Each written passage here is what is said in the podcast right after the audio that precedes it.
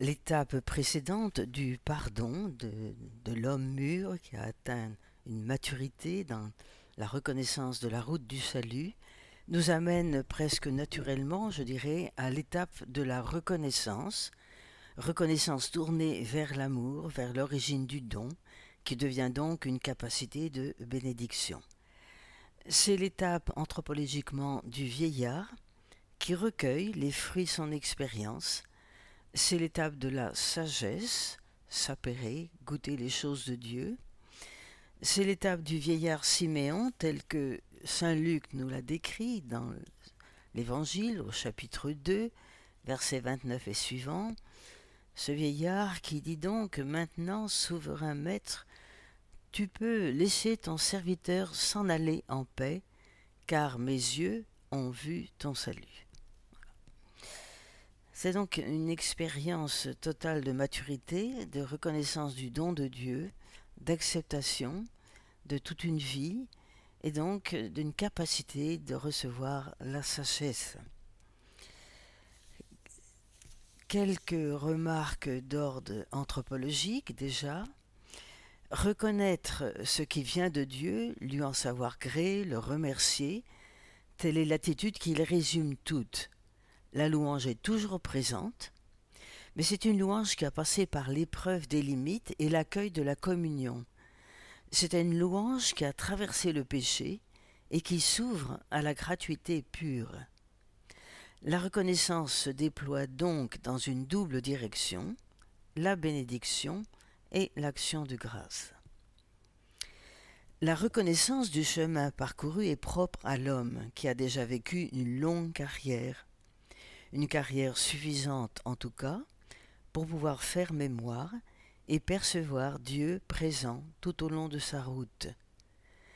C'est l'attitude du sage qui atteint la réalité objective, l'éternel, dans ce qu'il a vécu, au-delà des illusions de la jeunesse, mais au-delà également des déceptions de l'âge mûr. Reconnaître, c'est connaître à nouveau, d'un nouveau regard, d'une compréhension renouvelée, les choses du passé, et en mesurer le poids. Reconnaître, c'est acquérir devant Dieu, devant soi-même, face à autrui, la relativité de sa vie, et c'est la référer entièrement à l'auteur de la vie. Donc la reconnaissance est l'attitude du vieillard, de l'homme qui est entré dans la sagesse de Dieu et qui se prépare à se remettre à lui. Elle est faite de lucidité. Une lucidité qui n'a plus à se justifier ou à se donner bonne conscience, mais qui se montre humble, sans prétention, consciente de ses limites, de ses lacunes. La reconnaissance est aussi disponibilité à Dieu, à soi-même, aux autres. Le vieillard a du temps pour achever sa vie et la mener à son accomplissement, pour réfléchir, pour s'abandonner, pour prier, il n'est plus soumis au rythme trépidant de la ville. Il peut vivre dans la paix. Pensons toujours à notre vieillard Siméon, chapitre 2 de Saint Luc. La vieillesse est là pour nous rendre notre mémoire et nous apprendre l'effacement. Enfin, la reconnaissance est tendue vers l'avenir. Elle se fait tout entière aspiration d'une espérance qui s'abandonne à l'avenir qui vient. Avenir qui n'est pas un terme, une impasse, mais avenir qui est ouverture maximum à la vie, qui n'est plus que mission de vie, action de grâce, accomplissement. Dans la Bible. Dans la Bible, le thème de la mémoire revient fréquemment dans la Bible. C'est le souvenir que Dieu garde de l'homme et celui que l'homme a de Dieu et de son action dans la création, dans l'histoire. Faire mémoire rappelle ces événements et renouvelle la relation. Et c'est bien ainsi qu'Israël voit les choses. Évoquant les rencontres de Dieu qui lui a donné l'alliance, le peuple élu revit cette alliance à une profondeur nouvelle – dans l'aujourd'hui et en même temps il la déploie dans l'avenir. Israël fait constamment mémoire de son Dieu et il demeure dans sa présence active, dans son amour. Faisant mémoire, il bénit Dieu, remontant à la source d'où émane cet amour qui le comble. Faisant mémoire de la grâce de Dieu en action dans son histoire, il entre en action de grâce. Qu'en est-il donc du don de Dieu, de la reconnaissance de l'homme? Dans la Bible, la bénédiction, pour le dire autrement, est à la fois une action de Dieu, une action de l'homme. Nous le voyons à la fin de l'évangile de Saint Luc, nous voyons Jésus quitter ses disciples au mont des Oliviers en les bénissant. Puis ceux-ci retournent à Jérusalem, ils étaient continuellement, continuellement dans le temple à bénir Dieu.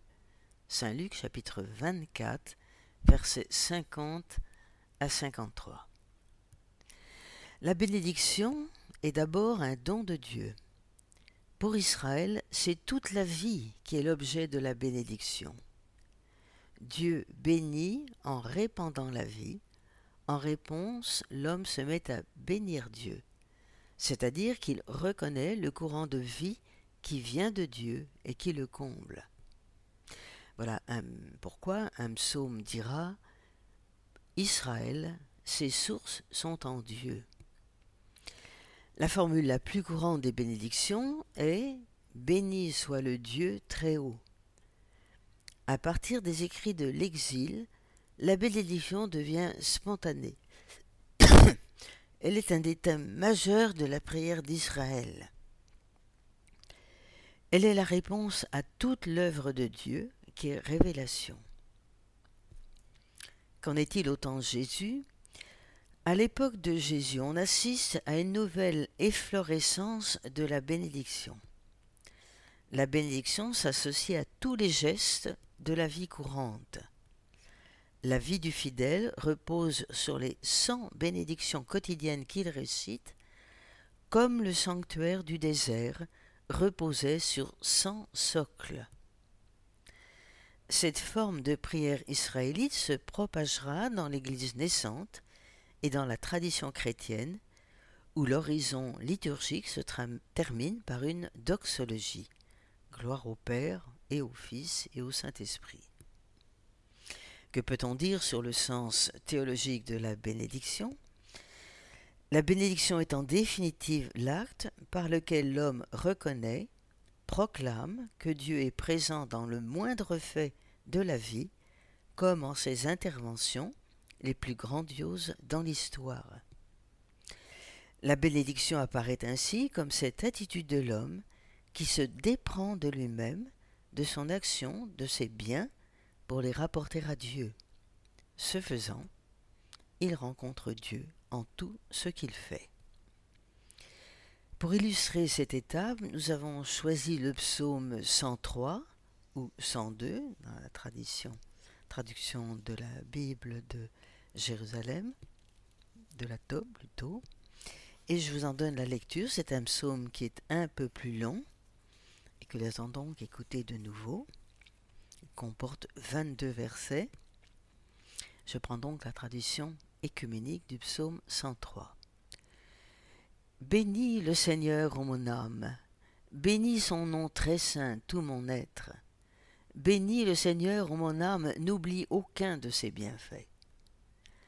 Car il pardonne toutes tes offenses, te guérit de toute maladie, il réclame ta vie à la tombe, il te couronne d'amour et de tendresse.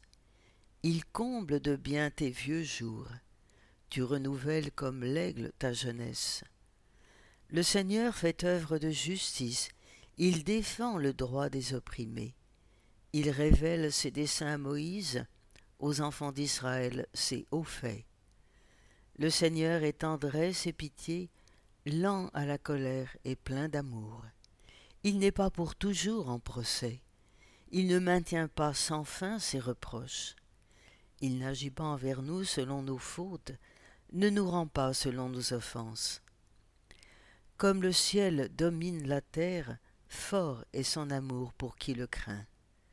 Aussi loin qu'est l'Orient de l'Occident, il met loin de nous nos péchés. Comme la tendresse du Père pour ses fils, la tendresse du Seigneur pour qui le craint. Il sait de quoi nous sommes pétris, il se souvient que nous sommes poussière. L'homme, ses jours sont comme l'herbe, comme la fleur des champs, il fleurit. Dès que souffle le vent, il n'est plus. Même la place où il était l'ignore.